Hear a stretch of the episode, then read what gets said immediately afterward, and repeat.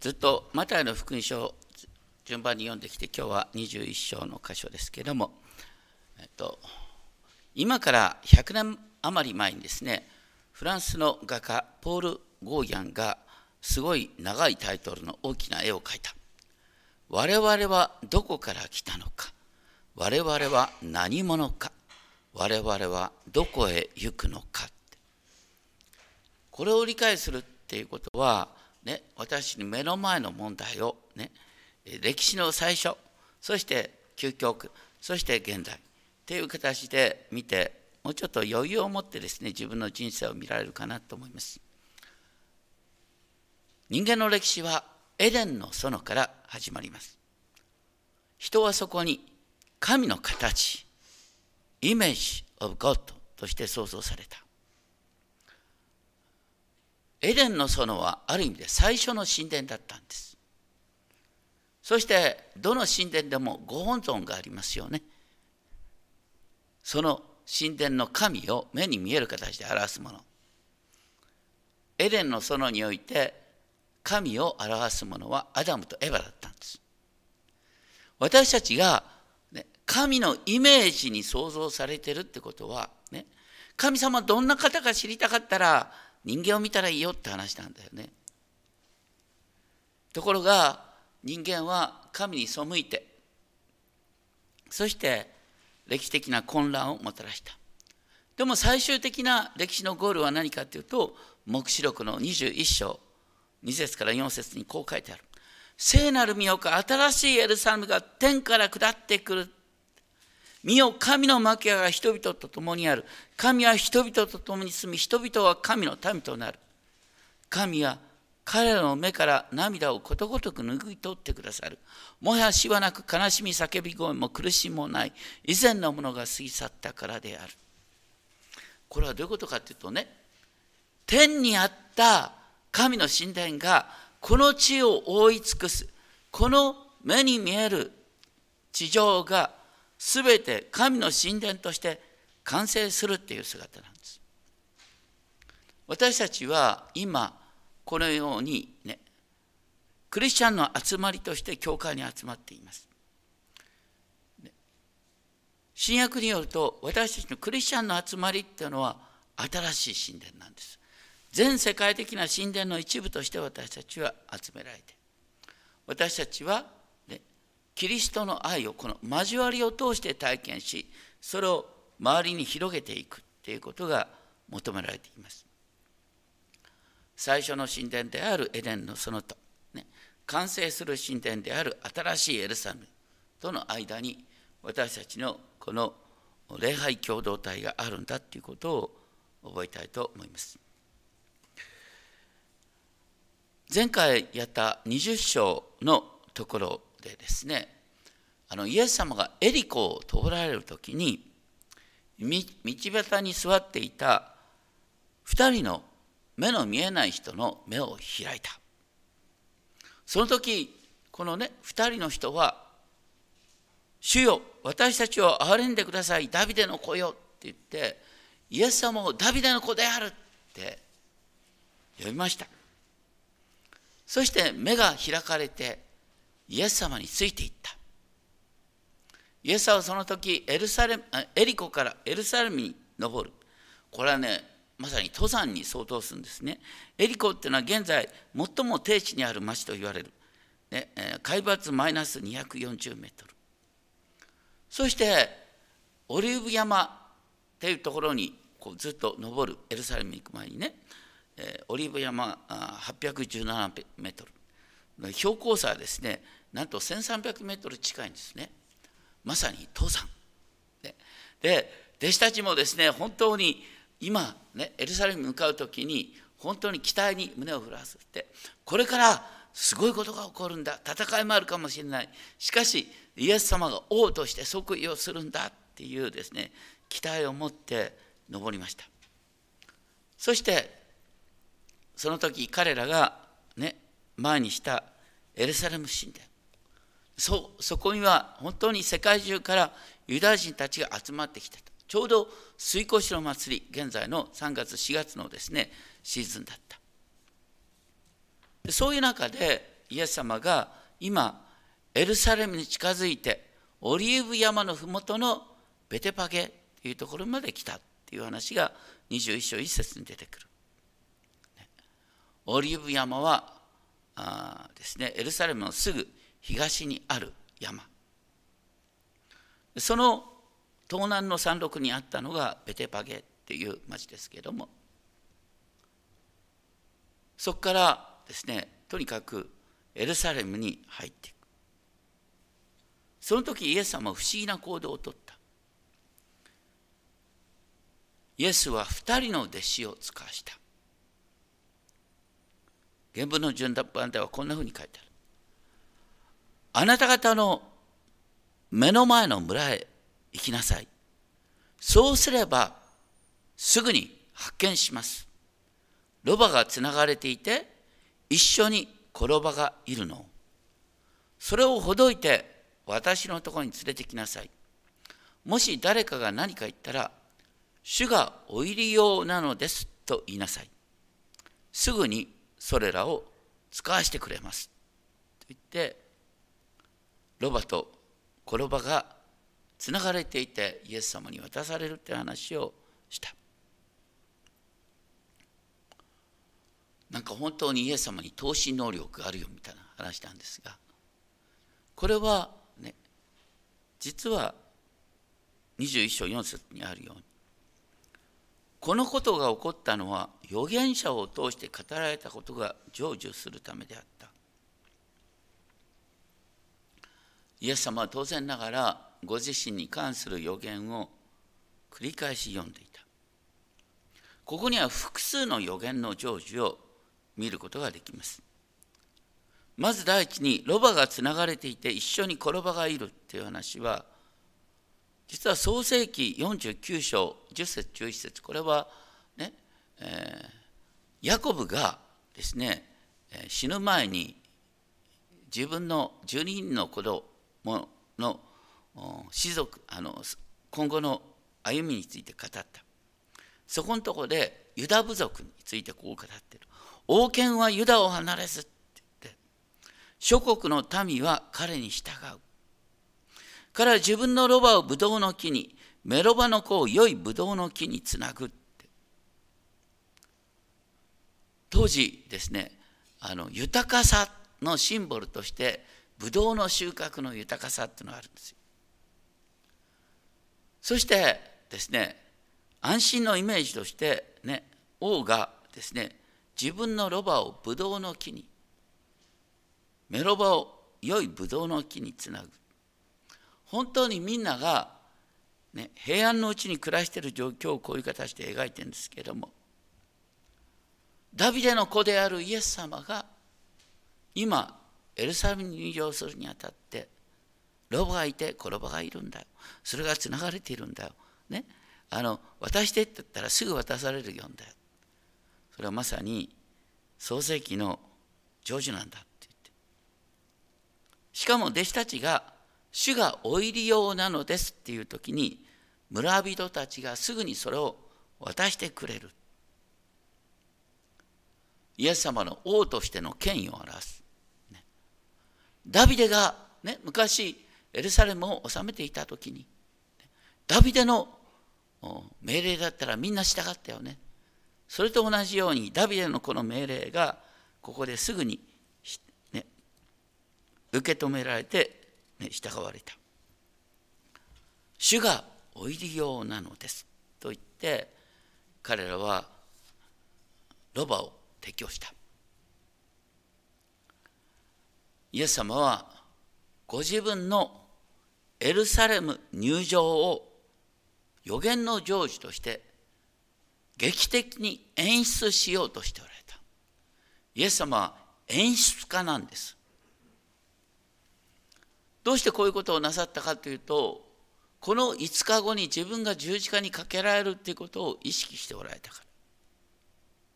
人々からあざけられる、罵られる、ね、イエス様が王であるっていうことが忘れられるっていうことが分かってたから、その前にイエス様は私は予言された王なんだっていうことをこういうですねロバを使ってみんなに見せたっていうことなんですね。21章5節で予言の言葉が旧約から引用されますけれども最初に「娘シオンに言え」っていう言葉はこれはイザヤ書62章10節11節からの言葉なんですね。イザヤ書62章10節からこう書いてある。通れ通れ縄文をこの民の道をこの民の道を整えよ。見は見よ主は地の果てまで聞かされた。娘シオンに言え娘シオンに言え見よあなたの救いが来る。あなたの救いが来ると娘シオンに言えそしてその上で「見よあなたの王が」っていう言葉これはゼカリア書9章9節の御言葉なんですね。ゼカリア書にはですね来び来たるべきエルサレムの栄光が書いてあって神の神がエルサレムから世界を治めるっていう予言が書いてある。ゼカリア書9章9節の予言はここに引用されているよりちょっと長いんですね。このように書いてある。娘シオンよ、大いに喜べ。娘エルサレムよ、喜び叫べ。この部分が入ってないのは、この後ね、喜びを持って迎えられるっていう場面が描かれてるから、ね、省かれてるんですけどもあなたの王があなたのところに来る。これが中心なんですね。イエス様がエルサレムの王として入ってくる。義なるもので勝利を得ている。柔和なものでロバに乗っている。それもメロバの子であるロバに。なんでイエス様がロバに乗って入場するかというとかつてですねダビデがですね自分の後継者を誰にするかっていうことで、ね、家来の間に意見が分かれていた時にダビデはソロモンが自分の後継者であるっていうことを示すために、ね、ソロモンを自分のメロバに乗せた。その時人々があソロモンはダビデの後継者なんだっていうことを認めてソロモンを万歳と言った。それと同じようにイエス様はダビデの子なんだっていうことをロバに乗ることを通して表した。ただねこのもともとは世界遺書9章9節では義なるもので勝利を得ているって言葉があったんですがイエス様この5日後に十字架にかけられるからこの言葉を省いてですね柔和なものでロバに乗っているっていう部分を引用してしかももともとはメロバの子であるロバにって書いてあったのにここのところメロバよりもニロバの子ニロバってのは何かというと荷物を運ぶロバ、ね、通常みんなが使っているロバ、ね、でもその転ばまだ人を乗せたことのない転ばそれに乗りながら入ってくるんだっていうことを表しています。とにかく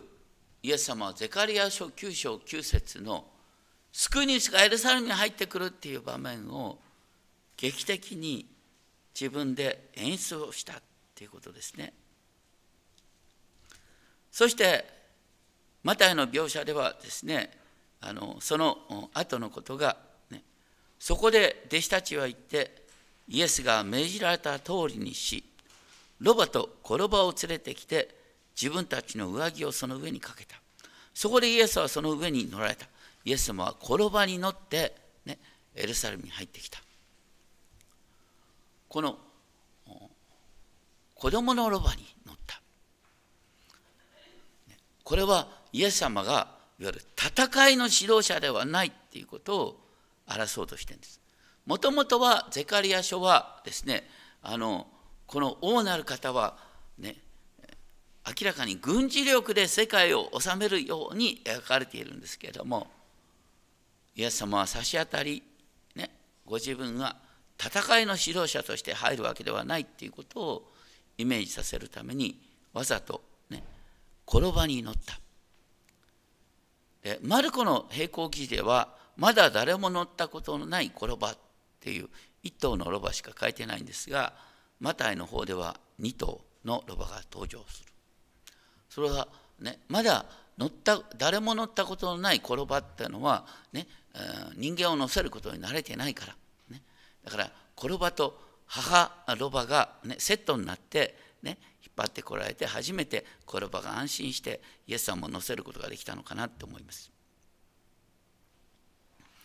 そしてですねイエス様がロバの子に乗ってエルサレムに入場されると非常に多くの群衆が自分たちの上着を道に敷いた当時の人々は上着は本当に大切にしてますね。そんないくつもあるわけじゃない。でもその上着をねイエス様の前に敷いたって。惜しげもなく。それは何を表すかっていうと昔ですねアハブの家を滅ぼした滅ぼすために、ね、神から王として建てられたエフっていう人がいる、ね、預言者がエフこそが次の王だって言った時にエフの家来たちはみんな喜んで自分の上着をエフの前に敷いてね。レッドカーペットじゃないけども人間の、ね、提供した上着の上を歩いた。それが王に対する扱いだということで描かれている。しかも木の枝を切って道に敷く者たちもいた。マルコの福音書では刃のついた枝をですね敷いたということですね。これはあの夏目ヤシまたシュロの大きな葉っぱを敷いたということなんですね。これは何に由来するかというとこの時から200年前にあのユダ・マカベオスって人が現れた、このイエス様の時代から200年前にですねエルサレムを治めていたシリアの王様アンティオコス・エピファネスっていうあの横暴な王様がいたそのアンティオコス・エピファネスはエルサレム神殿をギリシャのゼウスの神殿に作り変えようとしてゼウス像を置いたりなんかした。それに対してユダヤ人がですね、怒り狂って、そして反乱を起こした。その時のですね、ユダヤ人の、ね、独立運動の指導者がユダ・マカベオスっていうんですね。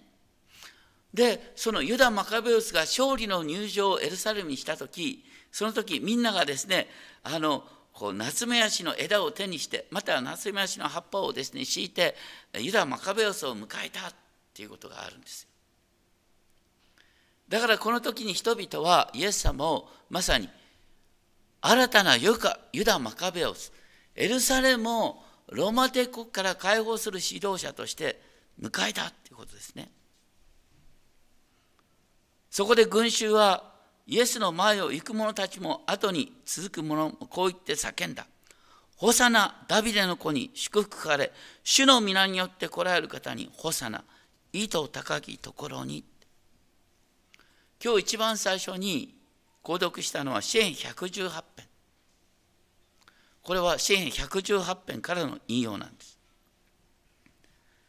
そこではですね、ああ、死をどうぞ救ってくださいっていう言葉。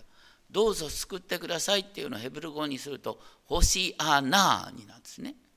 ホシアナーがアラム語でホサナになる。で当時の言葉として救ってくださいというよりまあ万歳的なイメージとして使われたそしてとにかく、ね、イエス様を主の皆によって来られる方というふうに言ったイエス様は主の皆によって来られた救い主であるという形でみんなが迎えたそれはイエス様をユダ・マカベウスの再来として迎えるっていうことなんですね。でも、ね、人間に対して主の皆によって来られる方って呼ぶのはあまりにも言い過ぎだろうって言って、ね、そこにいたパリサイ人は怒ったっていう話があのルカの福音書の並行記事に出てくる。それに対してイエス様はこうおっしゃった。ね、もしこの人たちが黙れば石が叫びますって言ってイエス様は人々が私を主の皆によって来る救い主って呼ぶのは正しいんだよっていうことをパリサイ人に念をしたっていう記事がルカの福音書に出てきます。とにかくイエス様はダビデ王国を再建する指導者として迎え入れられた。どうして人々がそういう人を待ち望んだかっていうとイエス様の時代のですねエルサレム神殿っていうのは本当に世界の奇跡と言われるほどに壮麗なものだった。だけどその神殿はね外側形だけ中には契約の箱も入っていない。一度も神殿が、ね、主の栄光で包まれたっていうことがない。だから人々はですね主の栄光がですね神殿を包むっていうことに憧れていた。そしてそういう人が今来るんだっていうことを彼らは期待していた。預言者エゼキエルは終わりの日にエルサレム神殿に起こる幻をね。イスラエルの神の栄光が東の方から現れて、ね、そして主の栄光が東向きの門を通って神殿に入ってきたって描いている。そこまで当時の人々が理解できたかどうかわからない。でもイエス様がエルサレムに入場するってことはまさにエゼキエルの予言通り東の門からイエス様はエルサレムに入ってくるんだっていう話なんです。前回ですねお話ししましたイザヤ書52章7節。イザヤ書52章7節こそが旧約に書いてある福音良い知らせだ。パウロは良い知らせを伝える者の足はなんと素晴らしいことかと言いながら、ね、イザヤ書52章7節を引用した。そこに書いてあったのは、その足は平和を聞かせ、幸いの福音を伝え、救いを聞かせ、あなたの神が王となるとシオンに告げる。と言って、人々が喜ぶ様子、主がシオンに帰られるのを目の当たりに見る。エルサイエス様のエルサレム入場は、ね、ヤーウェがシオンに変えられる。今まで神の視野が見えなかった。これから、ね、主がエルサレムに入ってきて、エルサレムから全世界を治めるんだ。っていうことを予言した。実はイエス様がエルサレムに入って十字架とこれから十字架と復活に向かうけども実はそれこそがイエス様の王としての支配が世に現れる時だった。私から見たらねあの人間的に考えると十字架なんてなんだよ。失敗としか見えない。だけどイザヤ書52章53章で言ってるのは、ね、神が使わす、ね、主のしもべは、ね、一時的に蔑まれ人々からのけ者にされ悲しみの人で病を知っている。私たちの罪を担う人であるっていうふうに描かれていく。イエス様は今ねまさにそこにエルサレムに入って十字架と復活。それによって私たちを死の力から解放し私たちの中に愛の交わりを作り出しそしてイエス様の十字架と復活から新しい時代が始まっている。神の民がそこから生まれている。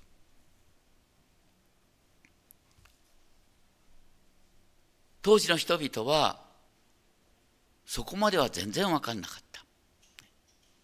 当時の人々はこの後ね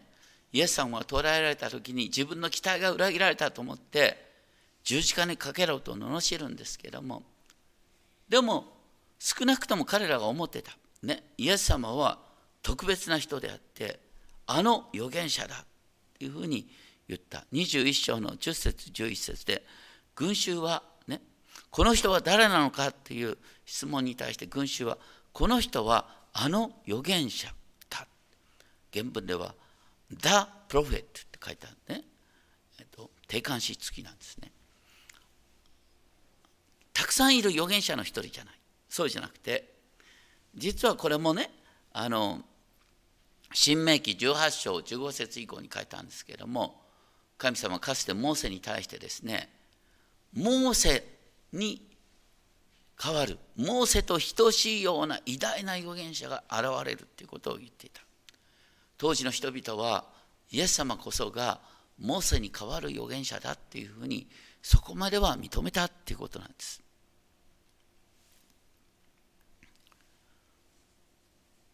そして私たちは今ねイエス様を救い主として崇めている交わり、ね、今日一番最初に言ったのに本来ね人間は神を表すものとして創造された。イエス様こそが本当の意味で神の形としての生き方を表した。神の形としての生き方ってのは人々に使える生き方、ね、権力をふくるって、ね、武力で人を従えるんじゃなくて愛によって人をですね従える。働き。十字架と復活から私たちのこの教会が生まれていきます。でこの教会は最終的にねエルサレムから、ね、全世界があ、ね、あの新しいエルサレムとして、ね、新しい神殿となる。その時に完成する。私たちのこの交わりはその完成に向かっていく。でも現実にはどういう形でね福音が広がっていくかというとしばしばね人々の痛みに寄り添う、ね、交わりとして。私たちこの地上ではさまざまな困難があります。その困難をね多くの人々はすぐにね強い政治家が現れてすぐに問題解決してと思うんだけど強い政治家には必ず副作用があるんです。それに対してですねイエス様はこの柔和な、ね、ロバに乗って入場して平和のうちにこの世界を治める方として現れた。私たちも今ねこのクリスチャンの交わり全世界に広がるクリスチャンの交わりを通して神の愛を証ししてこの地に平和を広げていくんだよえこの後ですね三河無料も慣れは捨ててっていうですねイエス様は本当に王であるのに地上に人となって貧しい人となって現れたっていうことを歌いますけれどもそれ以前にですねこのイエス様のエルサレム入場の場面イエス様が徹底的にご自分こそが予言された王である予言された救い主であるっていうことをご自分で演出してロバの子に乗りながら人々のね喜びの声を本当に真正面から受け止めて私はみんなの栄光を受けるにふさわしいものであるっていうことを示した。でそれから十字架に向かっていくんだっていうね。私たちはあのイエス様がこのエルサレム入場においてご自身が予言された救い主だっていうことを徹底的に表したっていうことを覚えながらね私たちは人間的にイエス様を見るんじゃなくて本当に霊の目で、ね、十字架にかかったイエス様こそが全世界の王であったということを覚えたいと思います。そしてイエス様は復活し、この世界を今導いておられます。お祈りをしましょう。天のお父様、私たちは本当に人間的な目でこの世の改革を望みます。しかし、権力による改革は必ず副作用があります。恐ろしい副作用があります。イエス様は愛によってこの世界を平和のうちに導こうとしておられます。私たちの周りにさまざまな争いがあります。どうかそれに対して正義の戦いをするんではなく、本当にイエス様に習った姿で一つ一つに対処することができますように。でも同時にその時に決して誇りを忘れることがないように。神の子イエスは明確にご自分が神から使わされたものであることを証ししました。私たちもその自覚を持って困難に立ち向かうことができるよう導いてください。あなたの御手にお委ねします。イエス様の皆によってお祈りします。